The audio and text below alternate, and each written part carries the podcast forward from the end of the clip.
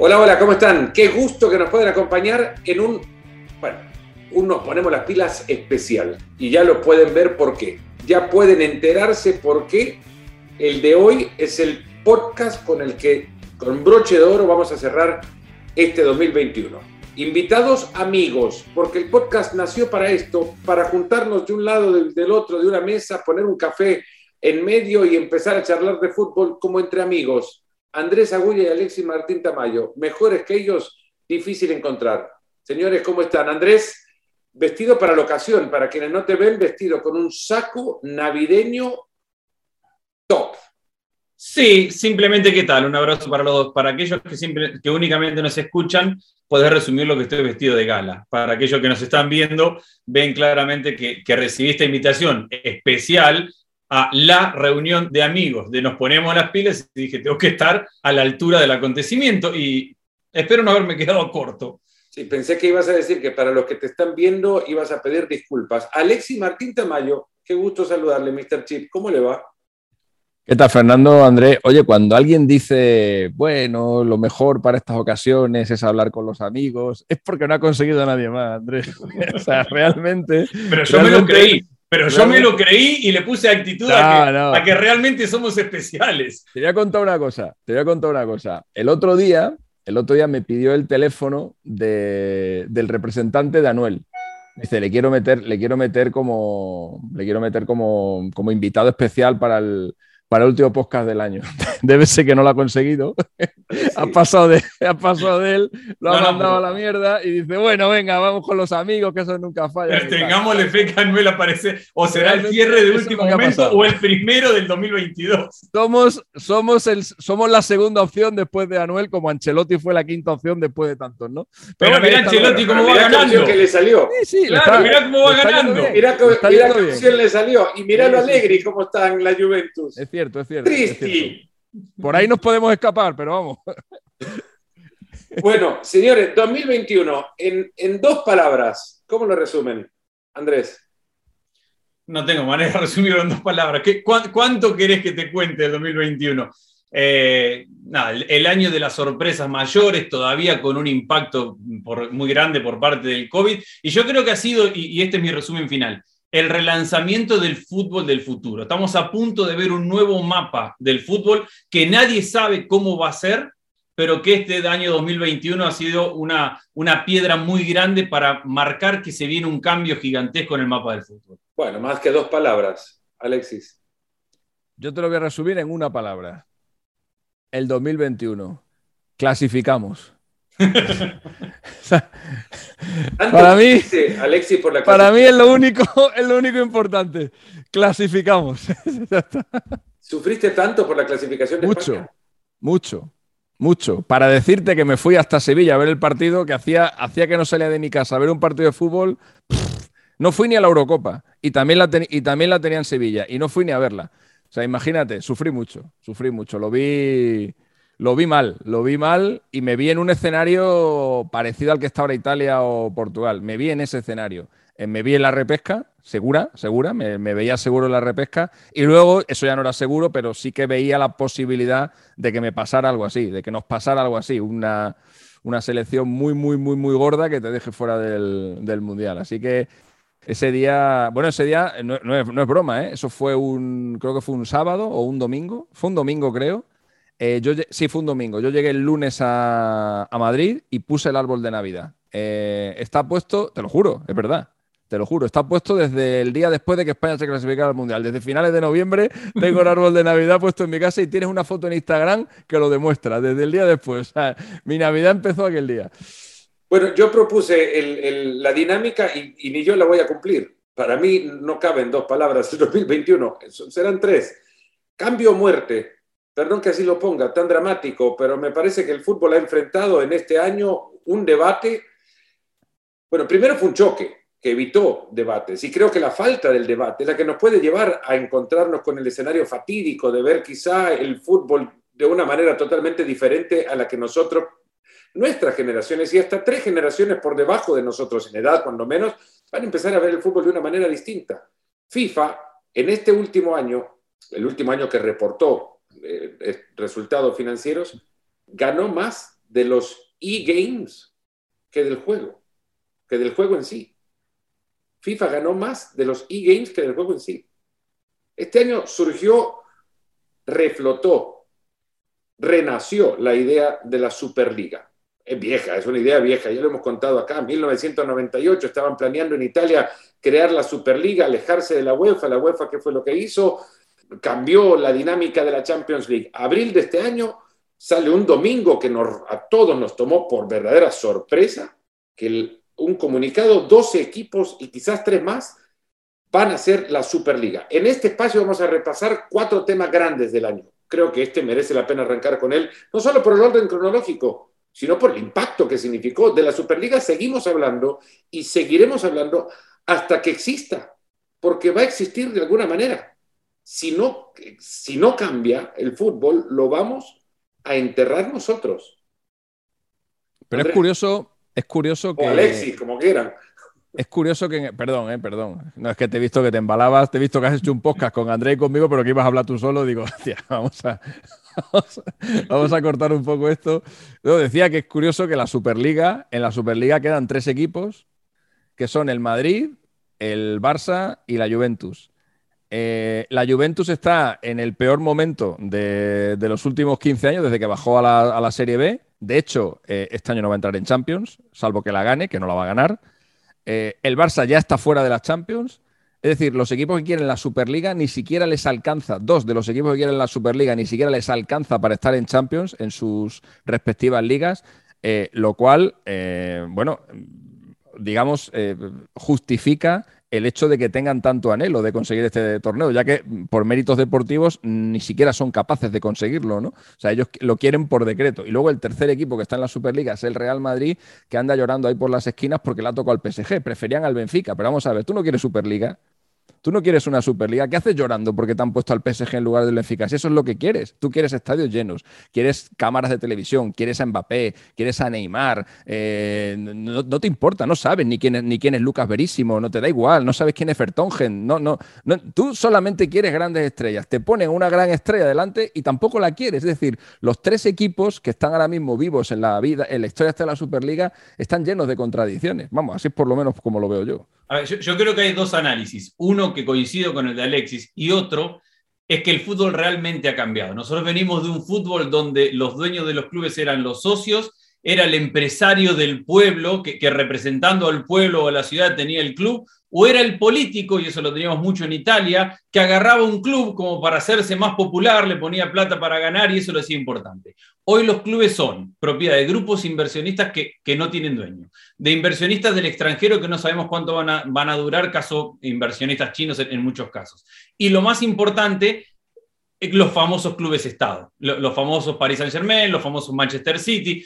Entonces lo de la Superliga, que, que creo que los tres coincidimos en, el aspecto de que venía a matar lo que hoy tenemos como liga y que nuestra primera reacción es estar en contra de la Superliga, es una reacción natural de aquellos históricos que ven que no hace falta ser histórico para ser grande hoy. Y eso lo demuestra el Manchester City, lo demuestra el Chelsea en la última década, lo demuestra el Paris Saint Germain. Entonces, la Superliga es una forma de defenderse cuando no hay forma ecuánime de poder competir. Hoy el Real Madrid y el Barcelona más allá de que hagan bien o mal las cosas, de que Florentino administrativamente sea mejor que el Barça, más allá de todo eso, no tienen forma de competir con los inversionistas, con los fútbol Estado, con los fondos de inversión. Entonces, a partir de esto es que se genera la Superliga o que se abre este debate al que le podemos sumar FIFA, UEFA, lucha de poder, acerca de cómo va a ser el mapa del fútbol mundial. El fútbol va a cambiar en el mapa en los próximos años. Y hoy estamos en, en medio de esta batalla de egos y de intereses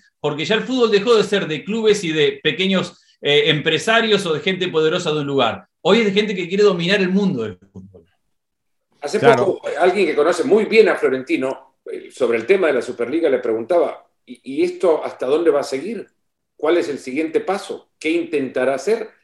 Me dice, este hombre cuando se le mete algo, lo cumple. y lo de la Superliga lo tiene metido en la cabeza.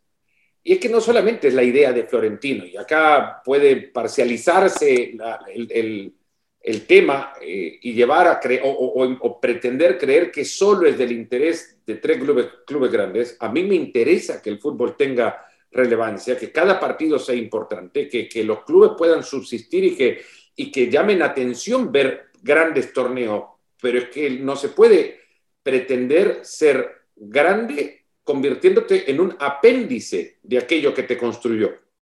Y esta es, este es el gran debate. Si bien hay, hay tremendos errores estructurales y fallas estructurales de las organizaciones que han regido el fútbol desde, desde hace años, estas fallas estructurales no excusan a nadie de salir de la estructura de las mismas para crear tu propio movimiento que luego lo que va es a, destruir el status quo de algo que ha funcionado como esa pirámide del fútbol por más de 100 años.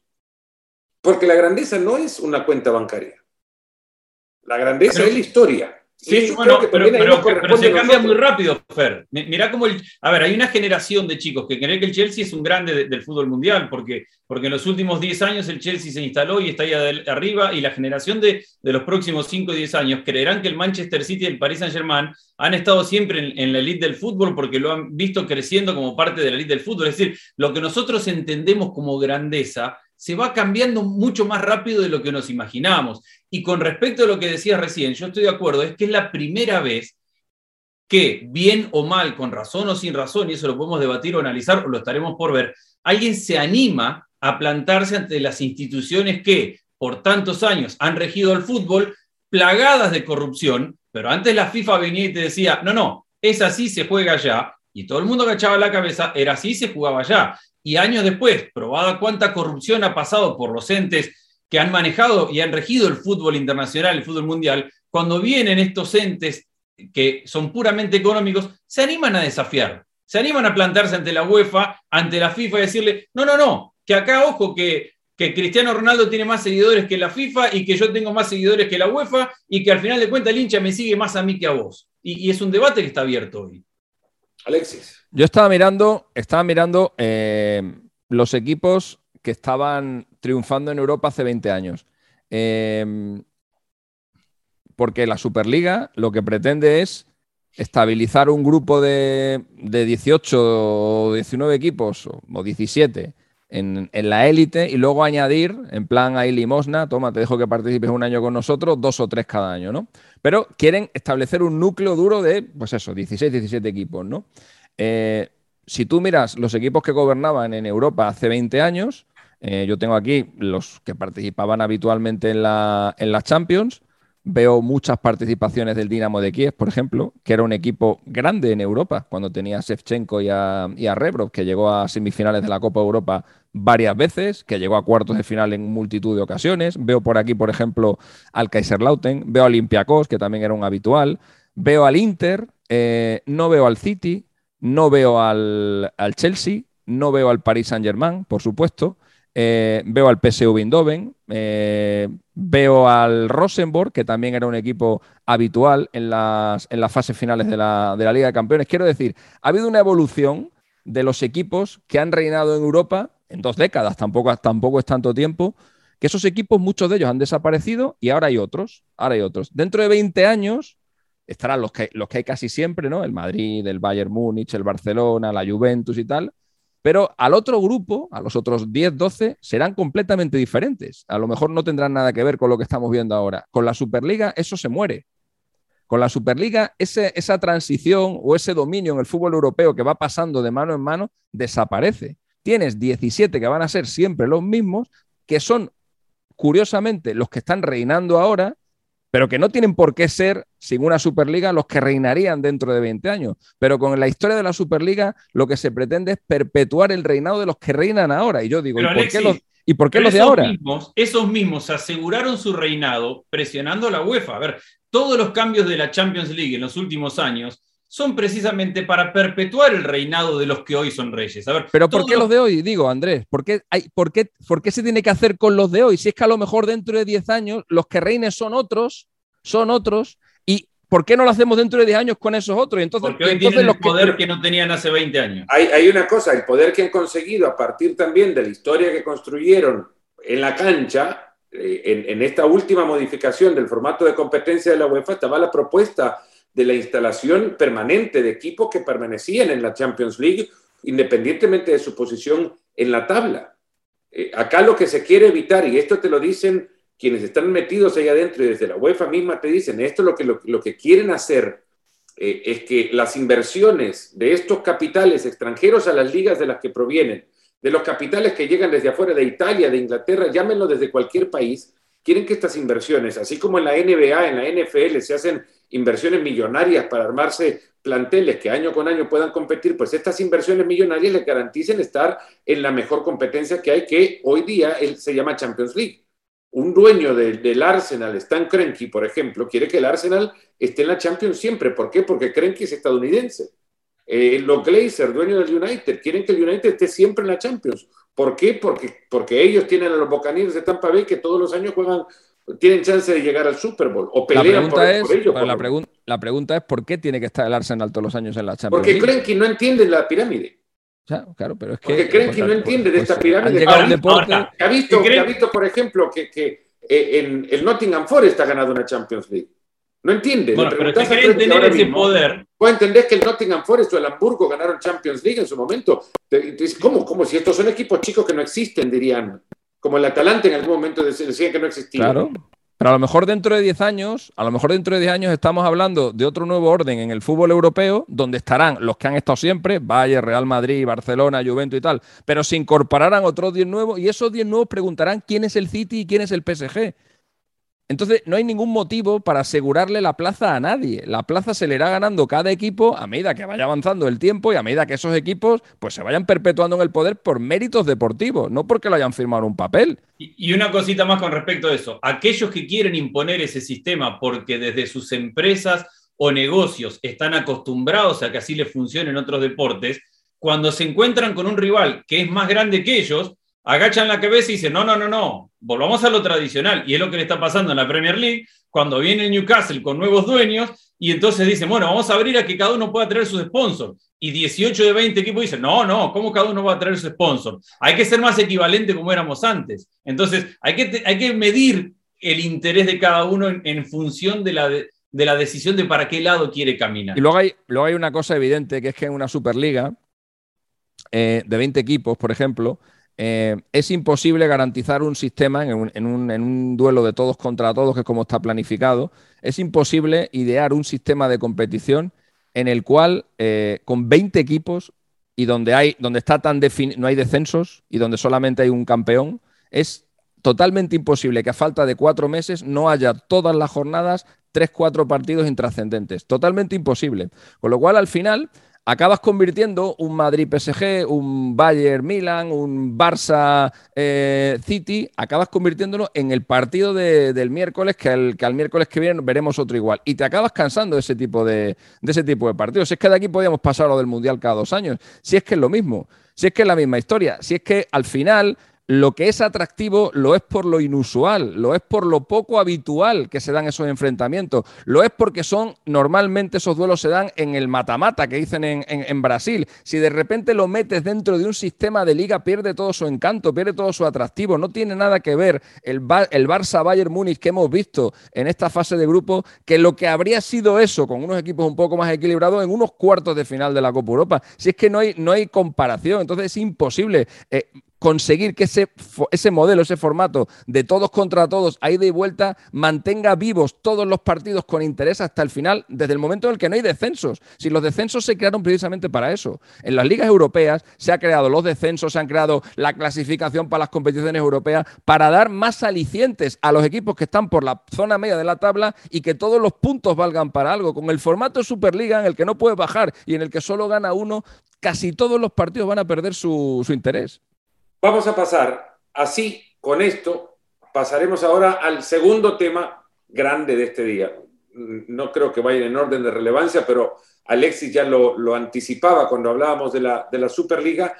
Creo que momento justo para hablar de otro gran cambio que me parece surge a partir del movimiento que eh, desde 12 equipos liderados por, Barcelona, Juventus y Real Madrid buscaban la creación de la Superliga. Otro tema que tampoco es nuevo, Joseph Blatter en 1999, después de la reacción esta de la Superliga en, Europa, decía los mundiales tienen que hacerse cada dos años y es inminente porque el fútbol está perdiendo interés. Bueno, eh, alguien que surge de la UEFA es justo quien quiere debilitar a la UEFA hoy día, creando un mundial cada dos años para restarle el poder que tiene el órgano eh, europeo que rige el fútbol. ¿Cuál es el poder que tiene la UEFA? No solamente sus clubes y la historia de sus clubes, sino también el poder económico. Es más, es el poder económico, porque UEFA cada año reporta 3 mil millones de dólares en ingresos generados de todas sus competencias.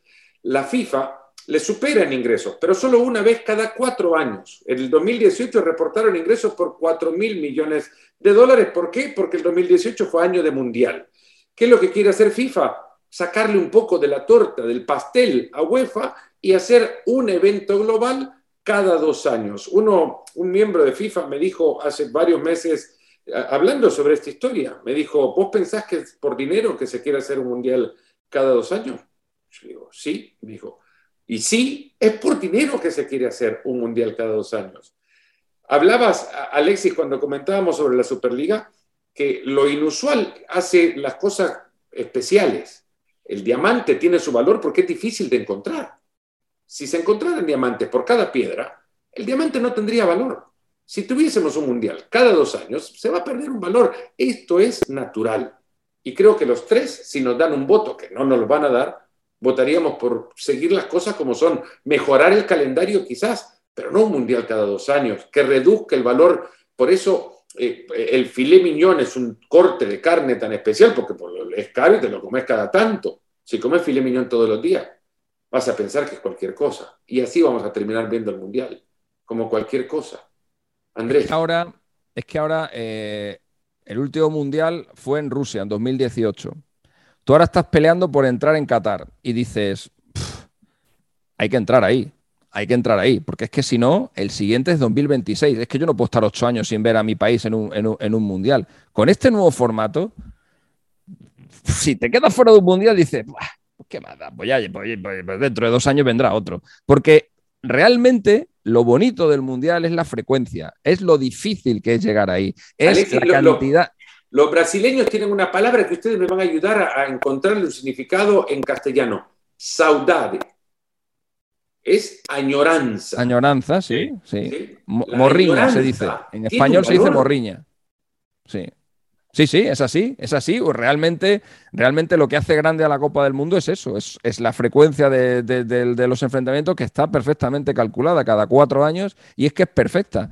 Eh, realmente realmente ahora mismo vivimos una, época de, guerra del fútbol. Eh, ahí no nos estamos dando cuenta, pero, pero por encima nuestra, por encima nuestra hay un montón de organismos que se están moviendo.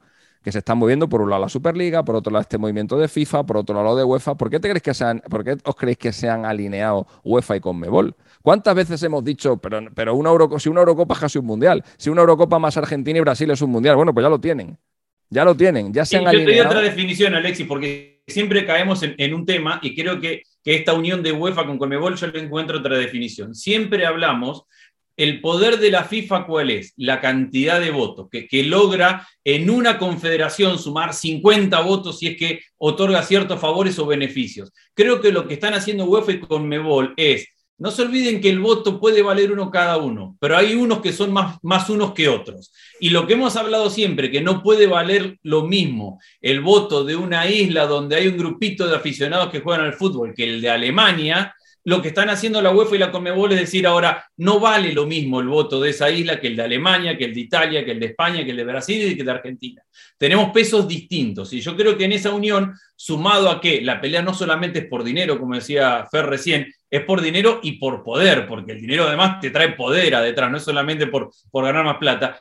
Creo que lo que están haciendo es mostrarle, vos podés sumar todos los votos que quieras, pero vamos a cambiar la matemática, que no todos valgan uno. Y en eso creo que está la UEFA y la Conmebol. Bueno, era orwelliana la frase, ¿no? Todos somos iguales, pero hay unos que son más iguales que otros. Bueno, es que es evidente, ¿no? Es que es, Pero bueno, te das cuenta, el otro día, el otro día hubo una cumbre entre las asociaciones miembros de FIFA y, te cuentan quienes estuvieron dentro de la cumbre escuchando lo que desde ahí salía de las 211 federaciones, te decía, es increíble el poco conocimiento que hay del impacto que en sus federaciones tiene jugar un mundial, clasificar a un mundial, del impacto que tiene un proceso clasificatorio. Es increíble, te pregunté, decían, lo poco que conocen de las finanzas generadas por una Copa del Mundo y lo poco que conocen de lo que provocaría en las finanzas del deporte mundial que, una Copa del Mundo se haga cada dos años, porque no es duplicar, no es porque hay una marca de ropa deportiva que patrocina la FIFA, va a duplicar sus ventas porque se realiza un mundial cada dos años. No, al contrario, puede hasta reducirse sus ventas por el impacto de la sobrepoblación de, de, producto, de merchandising, de algo que tiene un valor porque así se ha establecido por la historia. Es cierto, los mundiales cada cuatro años se hicieron en su momento, en 1930, vamos a tener 100 años de la creación de ese modelo, pero por lo mismo también consiguieron vivir 100 años, porque generaban eso, añorancia, en la añoranza un valor. Y eso es lo que se está destruyendo ahora. Eh, eh, los chicos quieren ver un mundial cada dos años. Son impacientes. ¿Por qué razón las generaciones jóvenes lo quieren ver más pronto? Andrés. Eh, dos puntos para sumar eso y ya nos hemos acostumbrado, ya nos ponemos en el debate, el hecho de que ya de por sí el Mundial va a tener más, más equipos a partir de, del próximo en Estados Unidos y que ya el proceso clasificatorio importará mucho menos de lo, que, de lo que viene importando hasta ahora. Es decir, ya ese filtro lo hemos pasado, ya eso pasó a ser una norma, el, el pensar que el Mundial ya de por sí va a ser mucho más grande. Y así es como nos van acompañando o nos van acostumbrando a ciertas cosas. Y yo creo que el público en general, y muchas veces nosotros, Vemos a los dirigentes del fútbol como si todos fueran los presidentes de la Asociación de Alemania, de Brasil, de, España, de Italia, y en realidad, cuando uno empieza a investigar y a darse cuenta de quiénes están atrás del fútbol, hay un montón de votos de a uno que simplemente votan porque viene alguien y le dice, no, no, vení que yo te doy para hacer esa cancha y para techar aquella y un, y un césped nuevo y poneme el voto acá. Y hay un grupo gigantesco de votos que no están al nivel ni educativo, ni de preparación, ni de interés socioeconómico, que simplemente vienen porque reciben una cancha, un césped, un techo o un crédito para comprar camisetas, terminan entregando un voto. Y sobreestimamos muchas veces la capacidad de muchos de los que terminan siendo agentes de voto en el fútbol. ¿Cuántos paralelos en este modelo ¿no? de, democracia que desde la FIFA se, se instala? ¿Y cuántos paralelos podemos encontrar en modelos de gobierno, políticos en, cualquier parte del mundo también. Porque de las 211 asociaciones, lamentablemente, una importante mayoría, o la mayoría, digamos, que ya la mayoría es importante, subsisten por FIFA. Claro. No son autosuficientes. Claro. Es que al final, eh, el otro día, el viernes o el jueves pasado, eh, no sé cuándo vas a sacar el podcast este, pero el día. Este podcast vivirá por siempre, Ah, bueno, pero, pero para la gente que lo esté escuchando, que yo ahora, igual, imagínate que están escuchando este podcast en 2057, ¿sabes? Y dicen, ¿cómo, ¿cómo, el martes pasado? ¿Qué pasó el martes pasado? Eh, ¿Sabes? Por eso... Que sepan que fue el último, del 2021, no importa.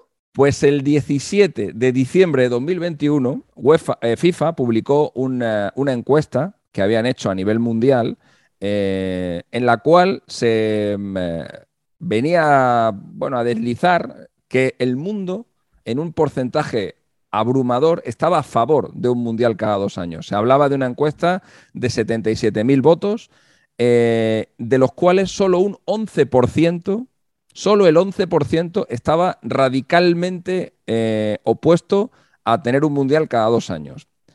Digo, eh, bueno, vosotros participasteis en la encuesta que hicimos en, Twitter. Hacemos una encuesta en Twitter en la que evidentemente no votaron ni asiáticos ni africanos, porque bueno, pues no están dentro de nuestros principales seguidores, pero pocas comunidades eh, futboleras habrá más representativas que la nuestra, en la que tenemos tanto Europa como Sudamérica, como Centroamérica, como Norteamérica. Y el porcentaje era radicalmente opuesto. El porcentaje era 86% radicalmente opuesto al Mundial cada dos años. Digo yo, ¿es posible que solamente por la influencia de África y de Asia y de Oceanía un 86% se convierta a un 11%? ¿Eso es, ¿Eso es matemáticamente posible? Yo creo que no. Yo creo que no. Pero si lo fuera, si realmente lo fuera. Alexi, esto funciona al revés. Las preguntas matemáticas te las hacemos nosotros a vos. Sí, pero. No, no, no, vienen, de, no vienen de ahí para acá. Es, es, es, insostenible. O sea, no se puede. No se puede, no se puede volcar así. Pero imaginaros que se pudiera. Imaginaros que se pudiera. Bueno, ahora yo le preguntaría a FIFA: ¿realmente vas a poner el destino de tu principal competición en manos de Asia, de África y de Oceanía? ¿Realmente vas a hacer oídos sordos a las dos únicas confederaciones que han ganado la Copa del Mundo siempre? ¿Realmente estás dispuesto, por esto que hablas del dinero, a valorar lo que diga India o lo que diga China por encima de lo que opinen Alemania, Francia, Inglaterra, Argentina o Brasil? ¿Realmente estás dispuesto a hacer eso? Pero que dentro de cinco años proyectan van a ser, va a ser la economía número uno del mundo. ¿Y?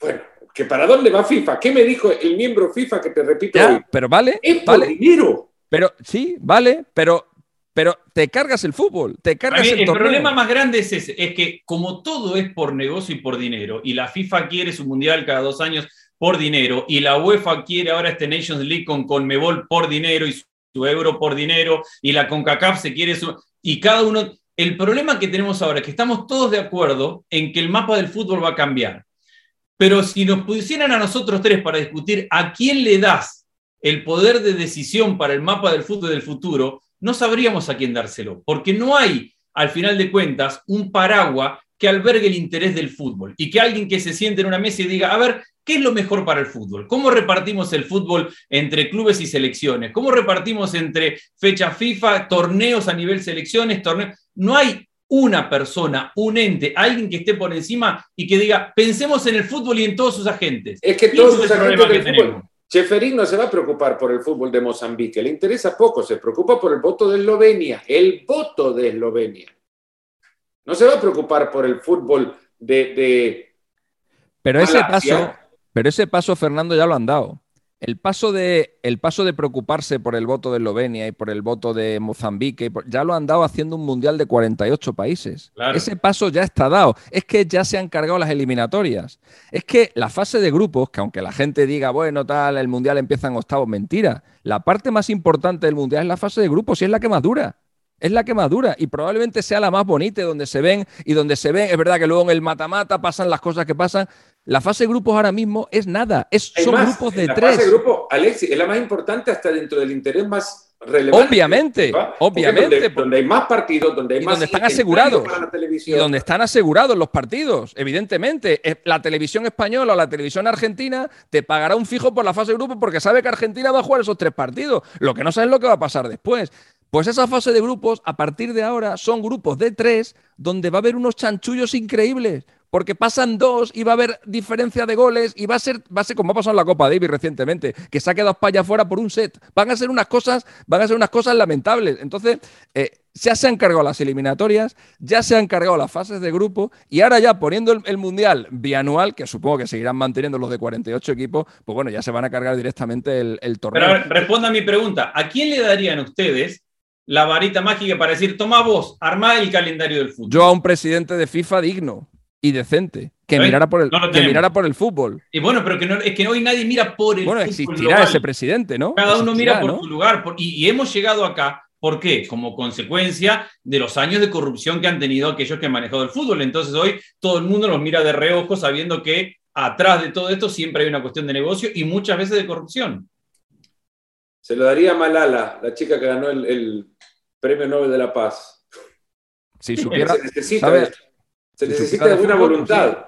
¿Por qué no? no, no, El, ideal lo conocemos todos. A lo que voy es, de los actores que conocemos tiene el fútbol hoy, que es la realidad, pelean FIFA, UEFA, ECA, Conmebol, eh, grupos inversores. Todo el mundo pelea por su parte. Nadie, no hay un actor que pelee por el mapa global del fútbol. ¿Debería ser la FIFA? Sí, debería ser la FIFA. No lo es. Existe, creo, y se está plantando y está muy cerca de nosotros, me parece. Y ojo, que no lo estoy diciendo desde, desde otro sector más que del, del interesado también por ver que el fútbol salga hacia adelante, que no está ni en Comebol, no está ni en UEFA, no parte de los intereses que vienen banales solamente por el dinero de África o, o, de buena parte de Asia, puede partir también de esta región, de la región de CONCACAF, que está cerca o muy cerca de nosotros me parece.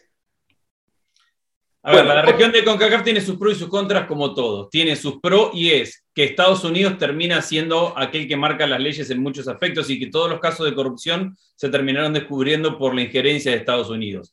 Pero al mismo tiempo CONCACAF es un gran cúmulo de votos y como gran cúmulo de votos actúan en función y al interés del cúmulo de votos. Y hay un problema que tiene con CACAF. No va a lograr mejorar el nivel de 30 asociaciones. Entonces le conviene abrirse al mundo y un mundial cada dos años y competir con otros porque es la forma de aquellos que compiten mejor tener otro tipo de rivales. Al final de cuentas, algo que es genuino y que no está mal es que cada uno vaya por sus propios intereses y, eso no está mal, siempre que los intereses tengan que ver con su región y su fútbol. Pero ¿por qué van, pero por qué van 13 selecciones europeas a la Copa del Mundo y va media selección de Oceanía? Porque hay un peso futbolístico, histórico. ¿Y por qué el peso futbolístico no se aplica también a la votación del Mundial cada dos años? Porque ya no es político, porque entonces el peso futbolístico ya deja, porque ya el voto pasa de ser a ser un voto político. ¿Qué pasa? ¿Que FIFA no quiere a Vanuatu en la Copa del Mundo, prefiere que esté España y por eso deja que vayan 13 de Oceanía? Pero el, voto de Vanuatu probablemente le interese para que el Mundial sea cada dos años. No tiene sentido. ya, pero, no tiene, pero no tiene ningún sentido. No le tiene interesa más el voto de Vanuatu, el de Zimbabue y el de Mozambique que el de España. Pero va contra la lógica. Va contra la lógica. Opera, opera siempre de la misma manera. Opera siempre de la misma manera. ¿Tú quieres eso? Vale. Las 211 selecciones van al Mundial. Ni fase de grupo ni nada. Eliminatoria directa desde el principio. 210, quedan 105, quedan no sé cuánto y se acabó. Y se acabó el Mundial. Todos iguales, todos participan igual. Europa no tiene más participantes que Sudamérica. Vale todo lo mismo.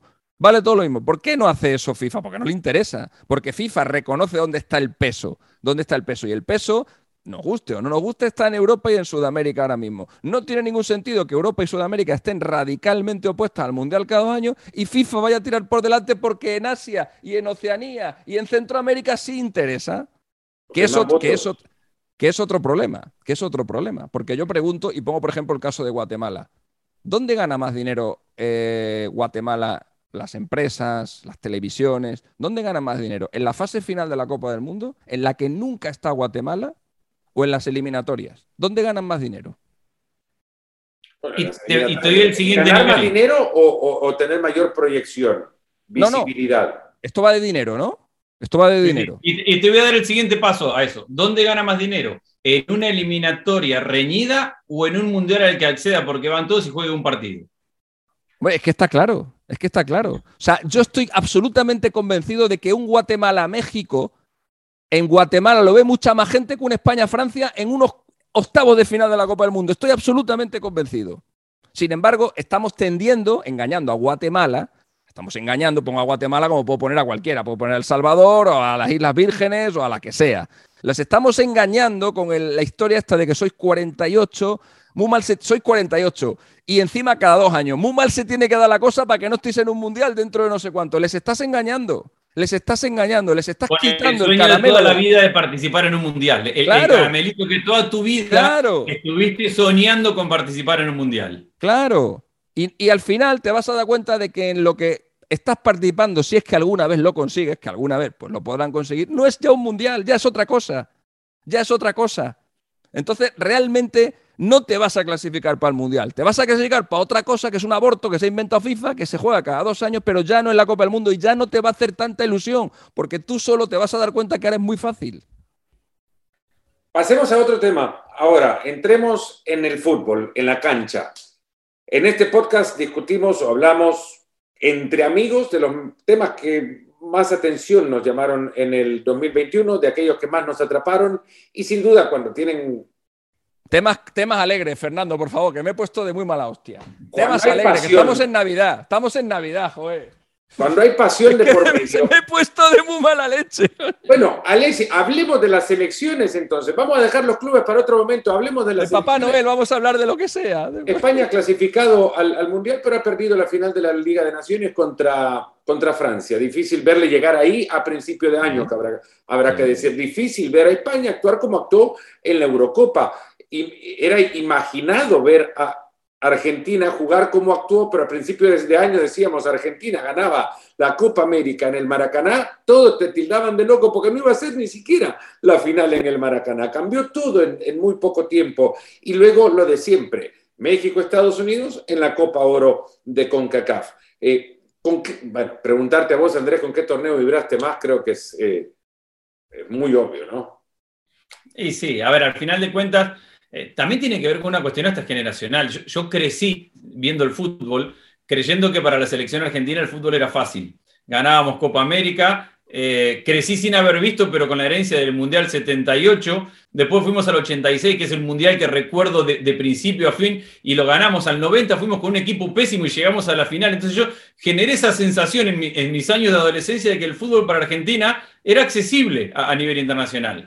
Entonces, cortar esta racha tan larga, tan prolongada, de una generación que, a diferencia de la mía, ni siquiera había visto eh, ganar a, la selección argentina y que además, quieras o no, había una cuestión de que Messi merecía ganar algo. Esto de los merecimientos y el deporte no siempre funciona, pero tanto esfuerzo y tanto compromiso seguramente merecía un premio para Messi. Y creo que el premio fue, fue ideal porque no deja de ser un torneo importante como la Copa América con el agregado de final Brasil-Maracaná. Y, eso es, eh, es, un punto que quedará siempre en el, en el marco de la foto de la historia, que la final fue Brasil con Messi titular, el, pitazo final con Messi arrodillándose en, en, llanto y Argentina ganando el Maracaná una Copa América y quitándose, y creo que lo aprendimos todavía mucho más después, quitándose una carga tan, pero tan pesada de los hombros que ahora esta Argentina siente que el fútbol es completamente distinto simplemente porque en vez de fallar penales contra Chile en dos oportunidades,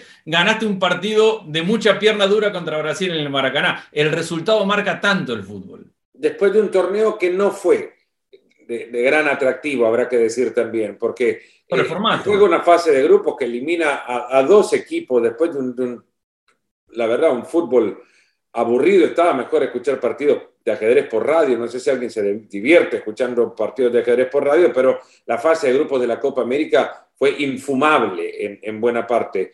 Y sobre todo cuando venía precedido el torneo de lo que nos venía dejando una Eurocopa, Alexis, que vos habrás visto con mayor atención, más de la que hemos visto entre Andrés y yo, pero ha sido una de las, de las Eurocopas cuando menos más emocionantes que se pueden recordar, si bien un dolor de cabeza logístico para UEFA, irrepetible según te lo dicen desde adentro, pero un torneo que dejó partidos muy atractivos y la nota de Christian Eriksen se me parece de, los momentos más importantes del 2021.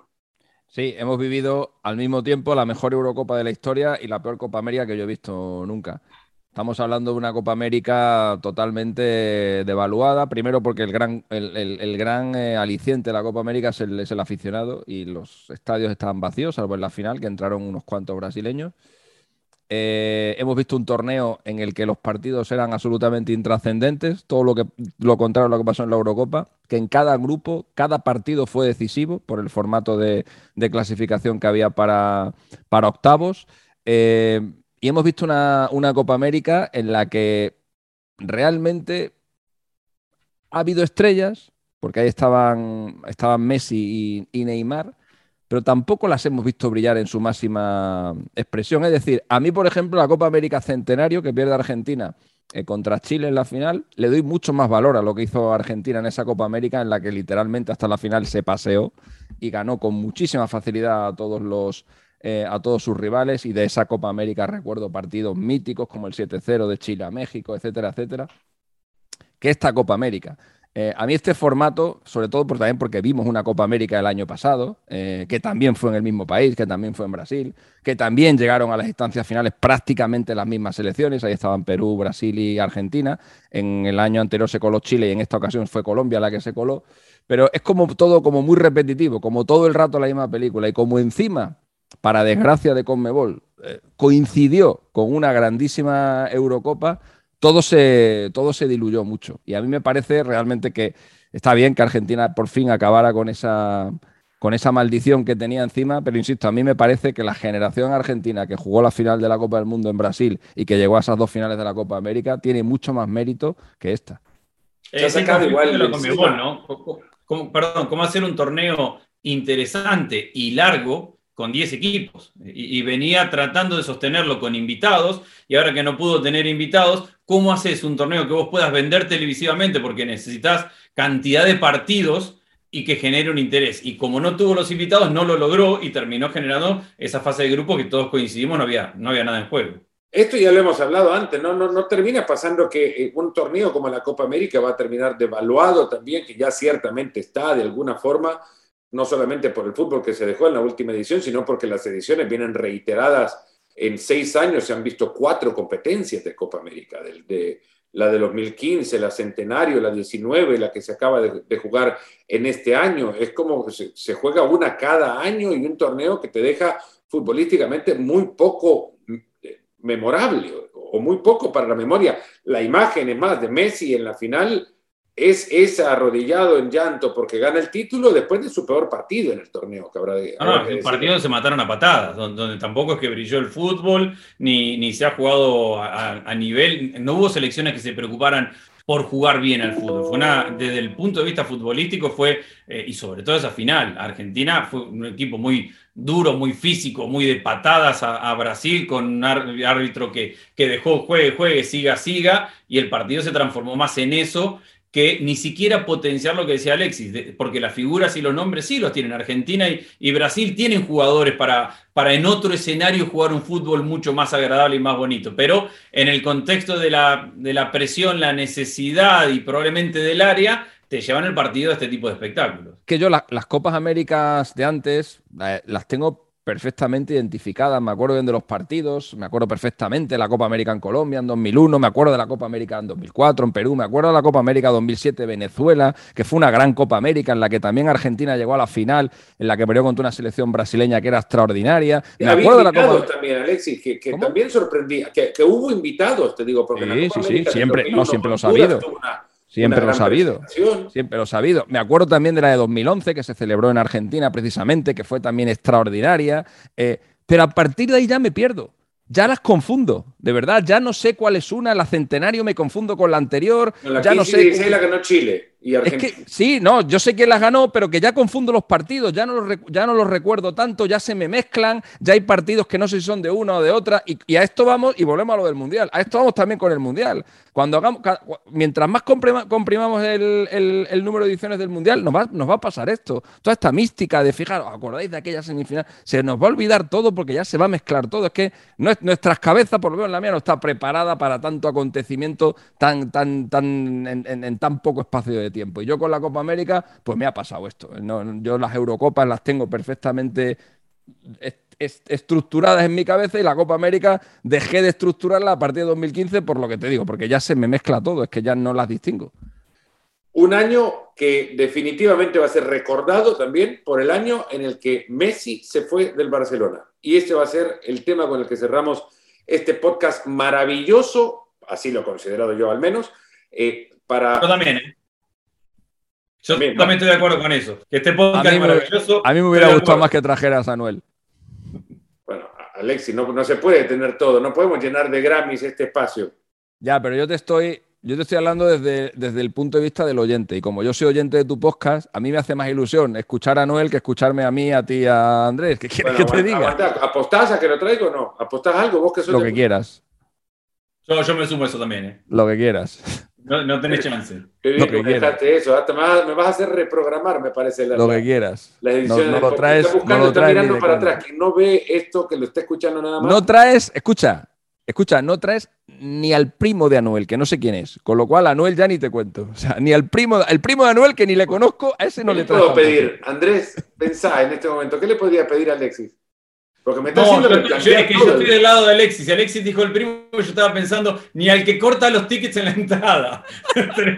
yo estoy de ese lado, yo tampoco te tengo fe en que lo, en que lo traes. O sea, lo que vayas a pedir, pedí por dos. ¿Qué podríamos pedir? Pero también pagás por dos, ¿eh? Bueno, Alexis, ¿qué podría pedirte, por favor? Lo que quieras, porque no lo vas a conseguir. Yo te pido que hablemos de. ¿Dónde es la final de la Champions este año? Eh, pues, pues, no lo sé, como es, todos los, años, como es todos los años también me he perdido, ya, ya me he perdido en también. San Petersburgo, me llevas a la final de la Champions. en San Petersburgo. En la tierra donde un tití, donde un tití le marcó un gol a, Bélgica y, nos pareció a todos que era el mejor central del mundo. Ah, imagínate, se me olvidó ya eso. Bueno, San Petersburgo, ¿me llevas a la final de la Champions y traigo a Noel? Vale. Vale, ahí está. A ti, a Noel y a su primo. Y a Andrés. y a Andrés. y a Andrés. Perfecto. Bueno, el año 2021 en el que cambió de camiseta Leo Messi para pasar a jugar con el Paris Saint-Germain.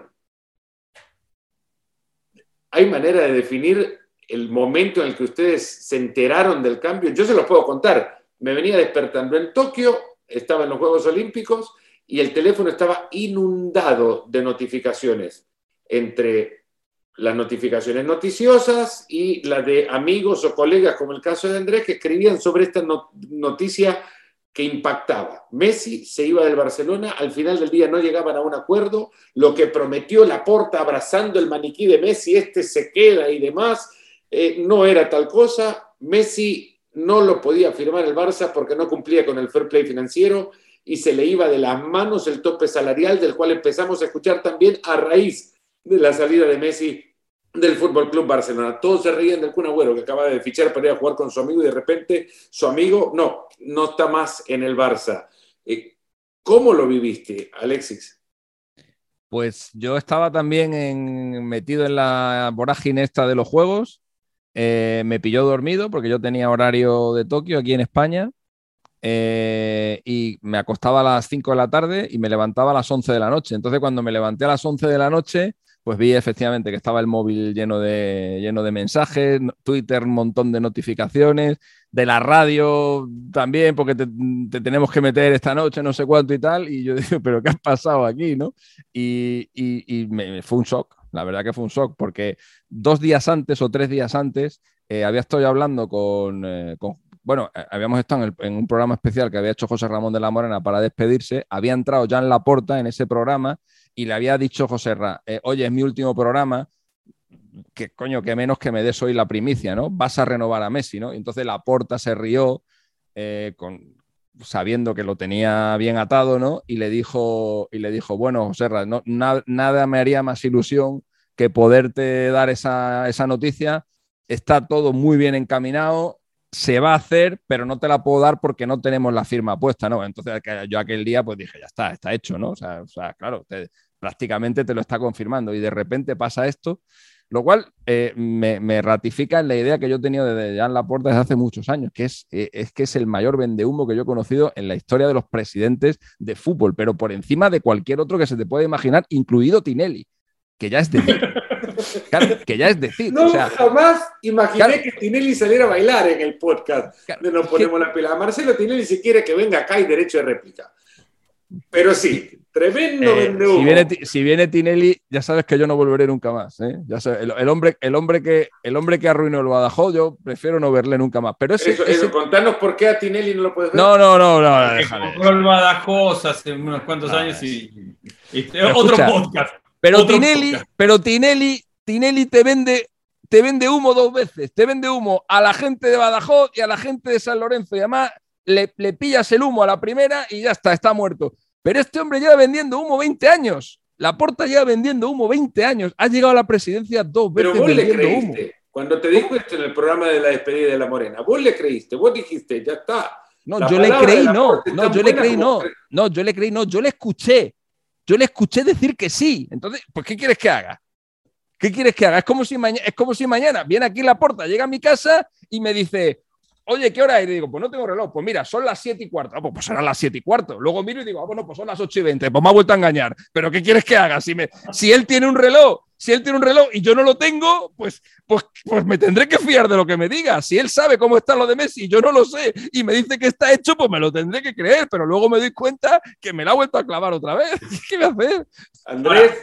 A ver, yo, yo estoy de acuerdo con eso y para mí ese día resumió una gran mentira. Al final de cuentas, Laporta llegó a ser presidente y todo lo que hizo como presidente hasta ahora ha sido una seguidilla de mentiras. Desde la decisión de dejar ir a Messi, que me parece, visto todo después desde la distancia, hasta cínico fue la porta porque a mí me da la sensación de que él lo supo siempre y que esperó toda la actuación para llegar al momento final y decir, la liga no me deja. Y la liga le decía, no, no, pero acá tenemos el acuerdo con, con CBC, sí lo podés. No, no, pero eso no me interesa, me funde el club, eh, la liga no me deja, yo no puedo. Eh, después dijo, Messi hubiera jugado gratis, Messi sale y dice, a mí nunca me pidieron que juegue gratis, no sé si lo hubiera hecho, pero nadie me vino a pedir en algún momento que juegue gratis. Y todo lo que hizo como consecuencia después la porta me ha parecido una gran mentira. Lo de no quiero a Kuman decírselo a todo el mundo, pero tener que dejarlo porque no lo puede echar y el día que lo va a echar sale antes del partido y dice me reuní con Kuman y es nuestro técnico para toda la temporada. Chao, hundido. Ya todo el mundo sabía que estaba hundido porque él no lo quería. Eh, y creo que al final lo que le pasó al Fútbol Club Barcelona, que es quedarse eliminado de la fase de, en, la fase de Champions. Eh, y tener que reinventarse ahora con chicos de 17, 18 y entregarle el club con Xavi y todo a Xavi para que haga lo que quiera, creo que es consecuencia de esta seguidilla de mentiras por parte de la Porta. Al final de cuentas, yo sí creo que la Porta pagó con los resultados y el funcionamiento de su equipo todas sus mentiras en la construcción de su proceso eleccionario e incluso en los primeros meses como presidente. Él pensó que era como hizo en aquella vez. Acá se va Messi, doy vuelta a la página, lo saco a Grisman, pongo tres chicos, estos me sacan adelante y otra vez me pongo el, traje, no tan bonito como el mío, del de, héroe del Fútbol Club Barcelona. Y se encontró con que el Barcelona estaba, está en una situación crítica, pésima, económicamente hundido y que no era tan fácil como decirle, sabes Messi, no te necesito, tengo unos chicos que yo los voy a poner y salimos adelante. A ver, la, yo creo que la gran. Eh, eh, o sea, lo que mejor ejemplifica. Lo que mejor ejemplifica. bueno, eh, veíamos que hacía gestos, señalaba de un lado Yo pensé que me quería interrumpir, que tenía, algo para decir. que Kuma vos en el Barcelona. Le decís pará, sigue, le decís un ratito, se mete. Yo, lo veía que me decía así y digo, acá quiere agregar un dato. A no, no, estaba diciendo. estaba diciendo que me esperaran un poco, pero no Tengo que buscar un momento no hay para chance.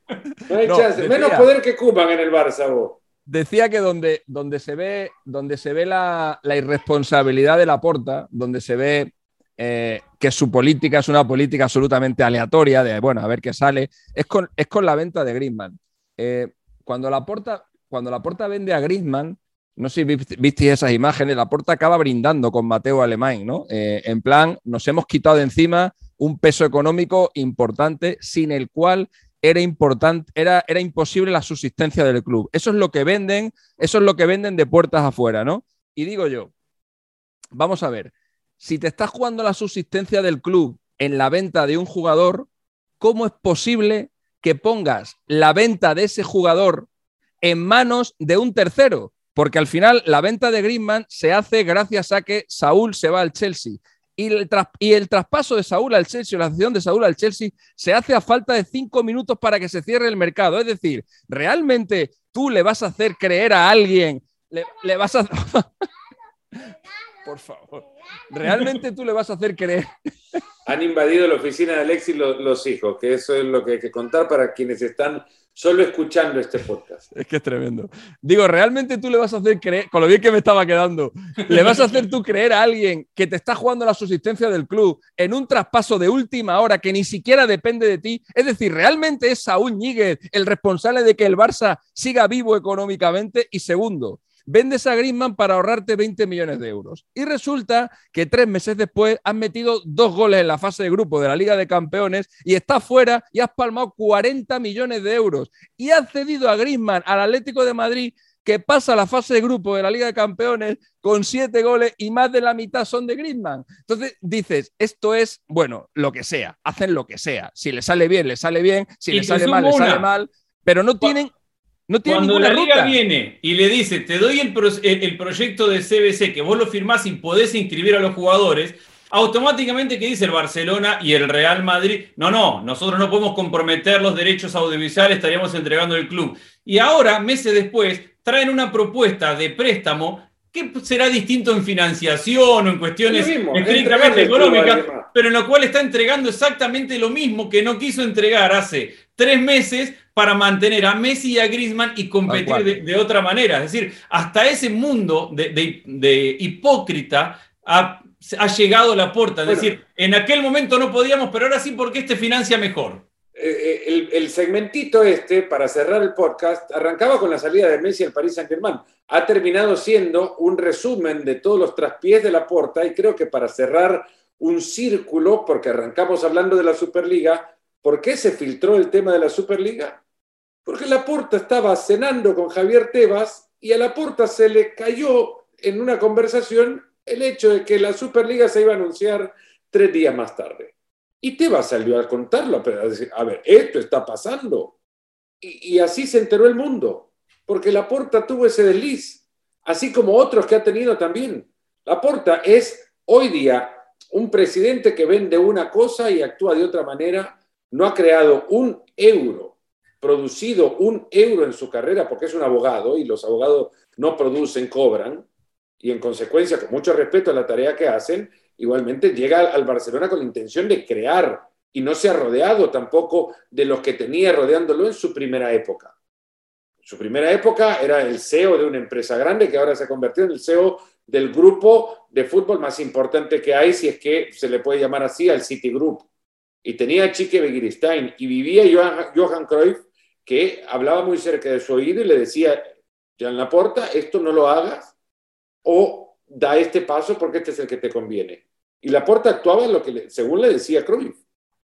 Y ahora bueno, lo que ha llegado ahora es, como consecuencia de todas estas decisiones o malas decisiones o no decisiones, a tener que entregarle a Xavi prácticamente todo el club. Nada en contra de Xavi, pero Xavi le ha entregado la dirección técnica, la dirección deportiva, la dirección médica, la el, club lo está reestructurando Xavi, que ojalá sea, y no hay duda que será genuino en cuanto al sentimiento que tiene por querer que el club sea mejor. Pero ha llegado eso a la puerta, donde le entrega la llave y todo el club a Xavi, porque autodestruyó su propia gestión en meses con todo esto que veníamos diciendo. Ahora, todo esto parte porque se fue Messi al Paris Saint-Germain e inmediatamente se convierte el Paris Saint-Germain en el obligado, con lo que detesto la palabra, pero me parece que no hay club que haya buscado eh, por sus propios medios ganarse ese título como el Paris Saint-Germain obligado a ganar la Champions, porque llevó a Messi, ni más ni menos. No, no, pero hace dos cosas al mismo tiempo. Se lleva a Messi, ni más ni menos, y rechaza 200 millones para mantener a Mbappé.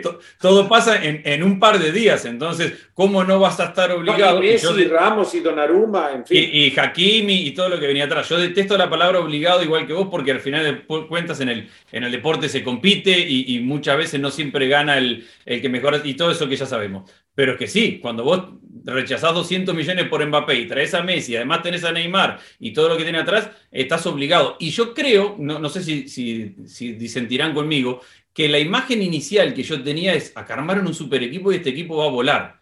Y en la medida que van pasando las semanas y los meses, yo empiezo a ver este equipo y digo, a ver, ¿y cómo hace un técnico para que tres ataquen y ocho defiendan y nunca sea en un equipo? Y creo que el gran atractivo de, de ver al Paris Saint-Germain se trata de ver cómo hacer un equipo cuando tenés tres que juegan allá y ocho que juegan acá. Son dos partidos en uno. ¿Son capaces de ganar jugando esos dos partidos? Creo que ese es el atractivo que es muy distinto a los Globetrotters que nos imaginábamos cuando arrancó la temporada. No todos juegan para el mismo lado. Vamos cerrando ahora sí. Alexis, tenés lista para el 2022. Es año de mundial, aunque vamos a estar en el mundial más o menos que por estas fechas también. Eh, no se puede pedir otra cosa en año de mundial que no sea, en mi caso muy humilde, por el país del que vengo, estar nada más. Estar en el mundial, difícil lo veo. Me parece hasta iluso pedirlo. Quisiera que se trabajara para estar y tener posibilidades de estar en un mundial. Eso pido yo, que se trabaje en mi país para que el fútbol pueda tener argumentos para decir que quiere estar. Ese es mi sueño. De este, como lo ha sido desde 1983 también. Pero bueno, 83 digo porque el 82 ahí estuvimos. Entonces, para el 83 pedí nada más argumentos para estar. Ustedes. Te entiendo, te entiendo, te hemos entendido, te hemos entendido. Eh, yo, creo, yo creo que somos obvios los dos. A ver, un año de mundial eh, Argentina y España jugando el Mundial, creo que los dos tenemos el mismo sueño, la, misma ambición y, esa misma foto pegada en la pared de soñar que en diciembre del año que viene estaremos en el sueño perfecto, sentados en, viendo un partido de fútbol parados en Qatar, donde para mí Argentina, para Alexis de España, termine de la forma que sea, jugando bonito, pero, termine ganando la Copa del Mundo. Eh, Alexis, se adelantaron ya a tu deseo, dame el tuyo yo ya lo dije al principio del podcast. O sea, yo no tengo. Yo desde, desde que acabó el Mundial de Rusia para España no tengo otro deseo que ese. Y cuando yo tenía dos. yo tenía dos. era el otro? El otro, ah, ya se me, el otro, ya se me, cumplió. El de River, ¿no? Se queda Gallardo. Ya está. se queda Gallardo. Ya, con que se quede Gallardo en River y Argentina esté en el Mundial, el año ya yo sí puedo, Yo sí puedo pedir dos deseos yo si puedo pedir dos deseos, pues sería uno, el eso, el que España gane la Copa del Mundo, y el otro que el Badajoz Hacienda. Sería mi otro, mi otro deseo. Pero vamos, que si me tengo que quedar con uno, no tengo ninguna duda, que me quedo con, la selección, obviamente. Bueno, yo puedo sumar otro deseo también, si se puede, que, Sí, que claro. esto lo hagamos pronto en el 2022, pero sentados juntos en la misma mesa. Sí, otra vez te, ahora te- eh, otra vez te fallará alguien y nos tendrás que llamar a Sí, nosotros. Bueno, en la pues mesa nada. habría pedido seguramente así. cuando te falle alguien, no te llegó y lo presupuesto. llama a ustedes. Que cuando te falle alguien tengas presupuesto para los pasajes. El año que viene, el año que viene llamará a, Ma- a María Carey y nada, y le fallará también porque estará, estará cantando su canción en no sé dónde y nos llamará a nosotros. El año que viene lo haremos, lo haremos en una mesa juntos, sentados, en, en el mismo lugar. A ver si Eso es verdad. espero. Y, y más a menudo también, más frecuentemente. Nada, es señores, los quiero un montón. Muchas gracias, de verdad. Y a ustedes que han llegado hasta acá y han escuchado este podcast único, singular y creería que maravilloso también, el mejor deseo para un 2022 lleno de salud primero, segundo y tercero. Y que luego de esto salgamos adelante a buscar cada uno lo que, lo que pretende son sus sueños. Muchísimas gracias de verdad por estar. A ustedes, amigos de, de- quisiera decir de toda la vida, pero amigos de la vida sí, eso sí, así los considero. Muchas gracias por haberme acompañado hoy y la apuesta queda hecha. En el próximo podcast tiene que estar Anuel, de No verdad, capaz. porque esa final de Champions, Anuel. Que no me la pierdo. Estás grabando, estás grabando. Imposible. Señores, Imposible, Fernando. Muchas bueno, gracias a ustedes. Y a de ustedes, sueños, que tam- de sueños también se vive. Un gran Hasta luego. abrazo. Chao. Hasta el próximo nos ponemos las pilas.